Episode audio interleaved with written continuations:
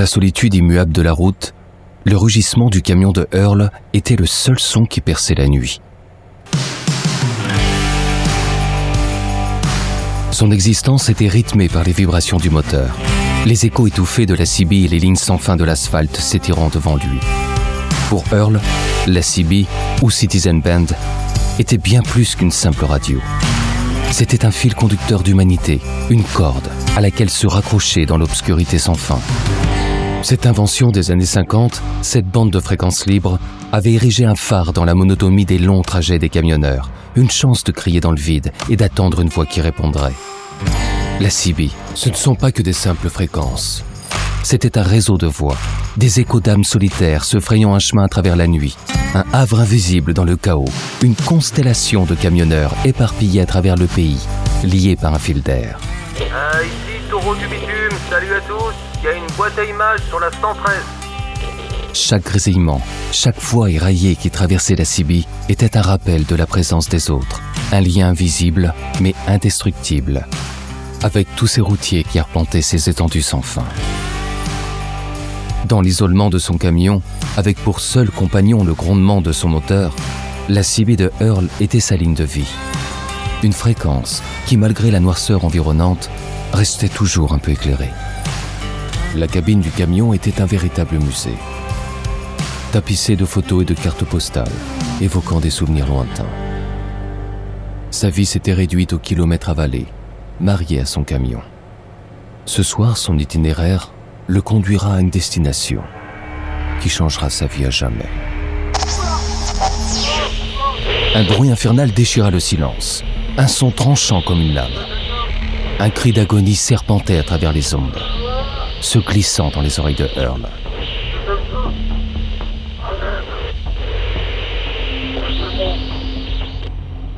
Il y avait quelque chose d'alarmant, de presque surnaturel dans le son.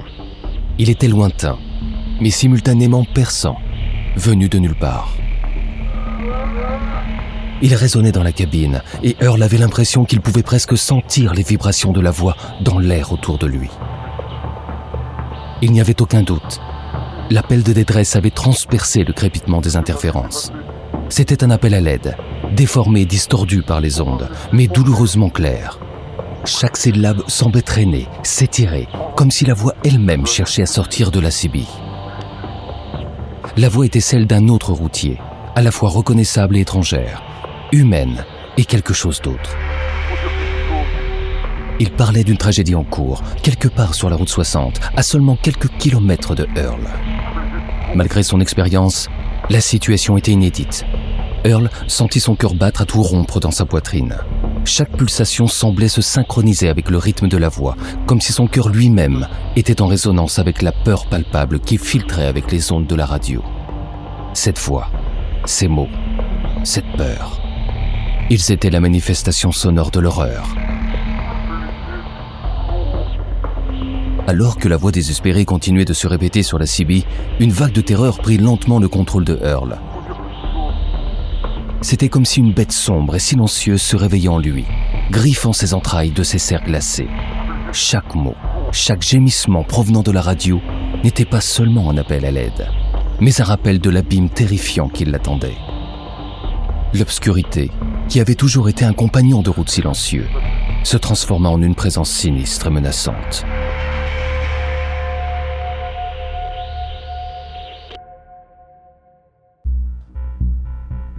Earl a toujours été un électron libre, guidé par le ronronnement de son camion et la lueur des étoiles. Mais cette nuit était différente. La nuit avait pris une teinte plus sombre, plus dangereuse, comme si le monde lui-même avait changé, tordu en une réalité déformée et terrifiante. Il hésitait, ses mains serrées autour du volant, comme si la moindre décision pouvait déclencher un cataclysme. Allait-il s'engager sur la route 60 ou continuer son chemin? Il y avait le sentiment écrasant de la culpabilité qui le poussait à aider, et la peur paralysante qui le retenait. Puis il prit une décision. Earl tourna le volant et son camion rugissait en prenant la route 60. Il sentit comme si chaque tour de roue l'emmenait plus profondément dans l'inconnu, comme s'il plongeait dans un abîme sombre et sans fond. Mais il a continué parce qu'il était un routier, parce qu'un frère de la route était en détresse, parce que la culpabilité de ne rien faire l'emporterait sur la peur. La route devant lui était un ruban d'asphalte plongé dans l'obscurité, éclairé seulement par les phares de son camion. Il n'y avait pas d'autre véhicule en vue, juste lui. Il y avait un silence profond, comme si le monde retenait son souffle. Alors, malgré la peur qui tordait son estomac, Earl avança vers l'inconnu, vers l'horreur qui l'attendait.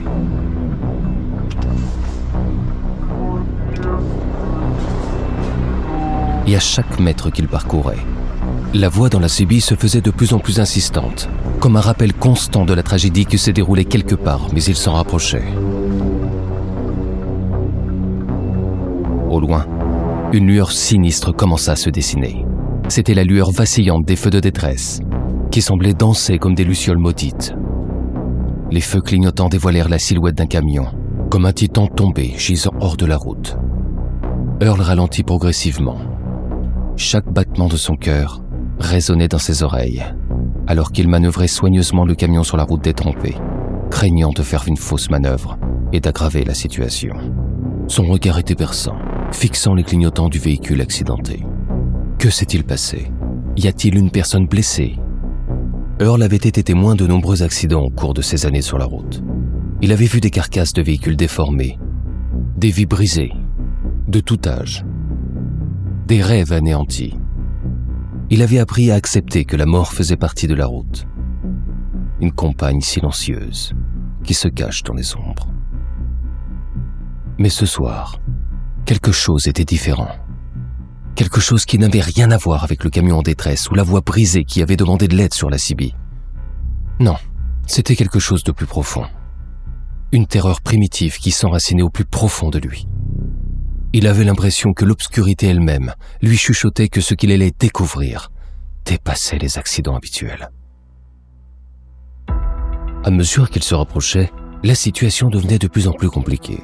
Il savait, d'une manière inexplicable, que ce qu'il allait découvrir n'était pas ordinaire, pas normal. Et bien que chaque fibre de son être en lui hurlait de faire demi-tour, il continua d'avancer, poussé par un mélange de culpabilité, de devoir et d'une peur irrésistible de l'inconnu. Earl ralentit son camion et le gara sur le côté de la route, faisant en sorte de laisser assez d'espace entre lui et le camion en détresse. Là, un endroit qui semblait sûr, à l'écart du danger potentiel. Mais alors qu'il fixait le camion accidenté, la définition de sécurité lui semblait soudainement floue. La scène qui se présentait devant lui ne semblait pas menaçante, mais il ressentait quelque chose, une présence invisible qui lui faisait dresser les cheveux sur la nuque. Il mit le moteur au point mort. La vibration puissante du moteur ralentissait jusqu'à un grondement bas. Le bruit ressemblait à celui d'une bête prête à bondir, toujours prête à s'échapper à la première menace. Earl jeta un coup d'œil à son tableau de bord. Un mélange familier de voyants et de cadrans. Il avait confiance en son camion, de la même manière qu'il avait eu confiance en son chien, un fidèle compagnon nommé Duke. Duke avait été son compagnon pendant des années, toujours à ses côtés, que ce soit lors des longues nuits sur la route ou lors des pauses dans des snacks routiers comme le Midnight Dinner, un endroit qui ne ferme jamais où Earl aimait s'arrêter pour une tasse de café et un sandwich. Mais une nuit, un détraqué a mis fin à la vie de Duke sur le parking du Midnight Dinner. Cette perte avait laissé un vide en lui, un vide que seul le ronronnement de son camion avait réussi à combler. Maintenant, son camion était tout ce qui lui restait, une fidèle bête d'acier qui ne l'avait jamais laissé tomber, qui l'avait porté à travers des tempêtes, des nuits sans fin, et maintenant, vers cette scène de détresse qui l'attendait. Earl toucha le volant de son camion, ses doigts caressant le cuir usé. C'était un geste de réconfort, un rappel de la solidité et de la sécurité que le camion lui apportait. C'était son refuge, son allié, son compagnon. Et en cette nuit terrifiante, c'était son seul espoir. Earl se leva de son siège.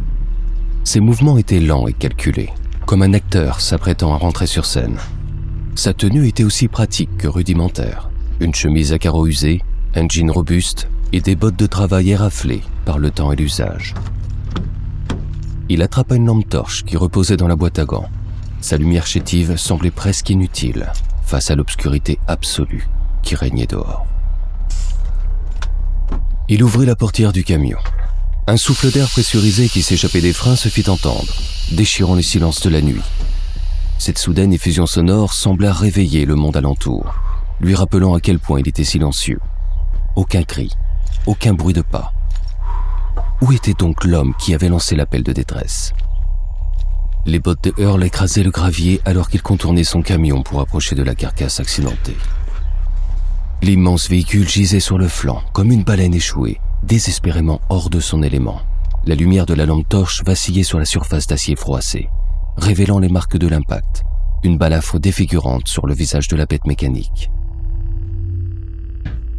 Earl grimpa vers la cabine avec une prudence méticuleuse, la lampe torche d'une main, l'autre cherchant un soutien sur la coque froide et tordue du camion. L'habitacle était en désordre, tout avait été projeté pêle-mêle lors de l'accident. Il n'y avait personne. Seule la CB crépitait encore. Une symphonie désaccordée de grésillements et de silence. La violence du choc avait laissé une empreinte douce, mais indélébile. Une scène de chaos soudain, comme si le temps s'était figé au moment de l'impact. Earl était seul, face à une tragédie inachevée, et un silence qui semblait crier plus fort que tout. Perché sur le toit de la cabine inclinée, Earl se tenait immobile, semblable à une statue solitaire sur un piédestal d'acier froissé. Sa lampe torche balayait l'obscurité environnante, une lumière luttant contre cette nuit noire et profonde. Comme un phare isolé, Earl tournait lentement sur lui-même, son regard cherchant désespérément une trace, un indice, quelque chose. Où était l'homme? Qui avait lancé l'appel à la radio, supplié pour de l'aide? Comment cet accident s'est-il produit? Et surtout, où est son chauffeur? Son esprit était plein de questions sans réponse. Son cœur battait rapidement. La peur et l'appréhension tissant une toile glaciale dans sa poitrine. Chaque ombre prenait la forme d'un corps. Chaque bruit était un cri étouffé. Chaque souffle de vent portait l'écho d'une voix. Mais il n'y avait rien. Rien que le noir, le silence et l'absence une absence tellement présente qu'elle semblait presque palpable, comme une entité qui se moquait de lui, jouant une sinistre farce à ses dépens. Earl sentait la panique monter en lui, griffant ses entrailles comme une bête sauvage. Mais il résistait, repoussant l'envahisseur, forçant la peur à reculer.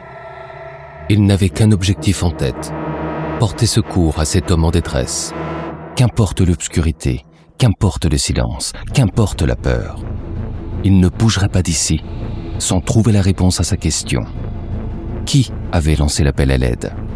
Le monde s'était rétréci autour de lui, se réduisant à un rayon de lumière blafard projeté par sa torche, à la masse sombre du camion couché, à la route noire qui s'étendait dans les deux directions, avalée par l'obscurité. Il n'y avait que lui et le silence. Un silence qui n'était rompu que par le crépitement de la Sibie et le grondement lointain de son propre camion, comme le ronronnement rassurant d'un grand félin protecteur dans la nuit. Mais une idée lui traversa l'esprit, aussi soudaine et glaciale que l'air qui l'entourait. Et si l'appel à l'aide était un piège Et s'il était tombé dans un guet-apens? Earl a parfaitement conscience de ce genre de piège et des mises en garde qui sont lancées régulièrement sur la Sibie. Il jeta un regard vers son propre camion une silhouette massive et rassurante dans la nuit, la porte de la cabine toujours ouverte, comme une invitation à fuir. Mais non, non, il ne pouvait pas abandonner, pas tant qu'il n'avait pas trouvé de réponse. À l'évidence, un accident avait bien eu lieu ici. Earl regarda autour de lui. Il se sentait comme un inspecteur menant ses investigations. Et puis, il descendit du camion accidenté, ses bottes touchant le sol avec un bruit sourd. Le sol était mouillé comme s'il l'avait plu récemment. Il se fraya un chemin vers la cabine du camion, jetant un coup d'œil ici et là. Sa lampe torche scannait le sol. Alors qu'il marchait sur le bas-côté faisant le tour de la cabine, son monde bascula. Dans la lumière de sa torche, il vit un visage. Un visage qu'il connaissait mieux que quiconque. Un visage qui était le sien. Il recula, trébucha, son cœur s'emballant dans sa poitrine. Il n'avait jamais eu de frère. Et pourtant, là, à côté du camion renversé, gisait un homme qui était son exact sosie. Ses yeux, ses cheveux, sa barbe, tout était identique. Même la cicatrice sur la joue gauche, un souvenir d'un bar fight dans un truck stop du Kansas. Il ne comprenait pas, il ne pouvait pas comprendre. L'horreur de la situation, la terreur qui s'insinuait en lui, tout cela formait un tourbillon chaotique qui menaçait de le submerger. Il se demanda si c'était une hallucination provoquée par une crise d'angoisse. Malgré toutes ces questions, la situation était effroyablement réelle. Après quelques secondes, il reprit ses esprits et s'agenouilla auprès du corps. Il hésita un moment, puis tendit la main pour toucher son épaule. Il était réel. Ce n'était pas un fantôme, ni même un mirage, mais un être de chair et de sang, aussi réel que lui-même. Sa peau était froide, trop froide. Son souffle était faible, presque imperceptible. Mais il respirait. Il était vivant. Earl remarqua alors le tatouage qui se dessinait sur son bras droit, visible sous la manche déchirée de sa chemise. C'était un tatouage qu'il connaissait bien, car c'était le sien. Un aigle américain en plein vol. Une image qu'il avait choisie des années plus tôt, lorsqu'il était encore un jeune routier insouciant. L'aigle, symbole de liberté et de force, représentait pour lui sa vie sur la route, son indépendance, son amour du grand air, il se rappela du jour où il l'avait fait, dans un salon de tatouage bruyant et enfumé de Nashville. Ce jour-là, il avait perdu son amour de jeunesse. Sarah. Soudain, une pensée traversa l'esprit de Earl, comme un éclair. Une vérification, une confirmation nécessaire malgré l'évidence déjà présente. Son regard se posa sur le bras gauche de l'homme, sur ce qui était caché sous la manche raflée de la chemise. Et là, sur la peau pâle, un autre tatouage se dévoila, un visage familier. Le dessin était précis, avec des traits doux et tendres. C'était Duke, le visage de son chien, sa bouche joviale, ancrée dans la peau pour toujours. C'était son Duke, avec ce regard de bon chien qui lui faisait toujours oublier les mauvais jours, et ce sourire canin qui le réconfortait lors des longues et froides nuits sur la route. C'était un autre souvenir indélébile, un autre fragment de son passé qu'il avait porté sur lui, un tatouage qui avait été fait par amour, par tristesse, par besoin de garder près de lui ce compagnon qu'il avait quitté trop tôt. Le choc de la réalité redoubla. Si Earl avait eu besoin d'une quelconque confirmation, il l'avait maintenant. Cet homme était lui, son double, son reflet, sa vie. C'est à ce moment-là que la réalité frappa Earl de plein fouet ce n'était pas seulement un homme qui lui ressemblait, c'était lui, lui et personne d'autre. La terreur qui l'envahissait se transforma en confusion, puis en panique. Il était face à lui-même, face à son propre corps, face à sa propre vie qui s'échappait lentement de lui. Son esprit luttait pour comprendre, pour donner un sens à l'insensé. Pourquoi? Comment? Mais il n'avait pas le temps de réfléchir. Il devait agir, il devait se sauver lui-même. La peur et la confusion firent place à une détermination sans faille. Il était impossible de concevoir de laisser cet homme seul, ici. Il devait lui porter secours, il fallait appeler de l'aide. Earl s'engouffra dans la cabine de son propre camion. À présent, il n'y avait plus une seule seconde à perdre. La CB crachota de nouveau, mais cette fois-ci, le message était clair, précis et résonnait comme une symphonie lugubre à travers la cabine. C'était sa voix, sa propre voix, mais chargée d'une gravité profonde. La cabine de Earl fut subitement inondée d'une lumière éblouissante, puissante et aveuglante. Les projecteurs du camion approchant étaient si intenses qu'elles semblaient découper l'obscurité environnante en lambeaux. Six phares alignés, tels que des yeux démoniaques, l'assaillaient de leur éclat, aveuglant sa vision et amplifiant sa terreur. L'air était lourd de tension, alors que le véhicule monstrueux fonçait droit sur lui, le bruit de son moteur grondant comme une bête sauvage affamée. Les secondes se diluaient en une éternité torturante, chaque battement de son cœur résonnant dans ses tempes, annonçant la menace imminente. Earl se tenait piégé, immobilisé dans cette cage de métal alors que le monstre d'acier s'approchait, impitoyable et déterminé.